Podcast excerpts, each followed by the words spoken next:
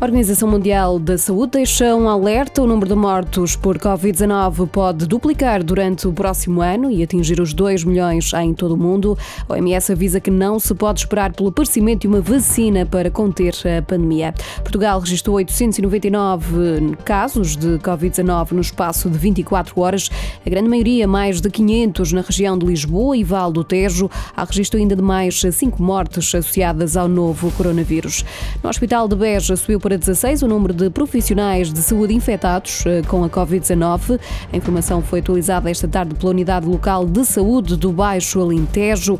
O surto foi identificado no bloco operatório do Hospital de Beja.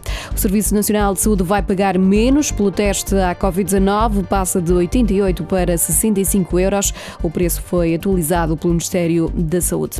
A partir de segunda-feira, quem viajar de Portugal para a Suíça vai ter de cumprir uma quarentena de 10 dias dias.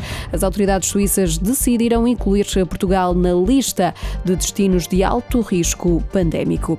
Milhares de jovens saíram hoje à rua a exigir medidas para combater as alterações climáticas. Foram mais de 3 mil os protestos, um pouco por todo o mundo. Em Portugal, a principal concentração foi em Lisboa. Centenas de pessoas marcharam esta tarde no centro da capital portuguesa.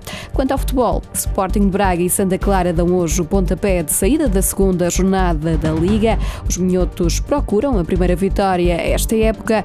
O jogo em Braga arranca às oito e meia da noite.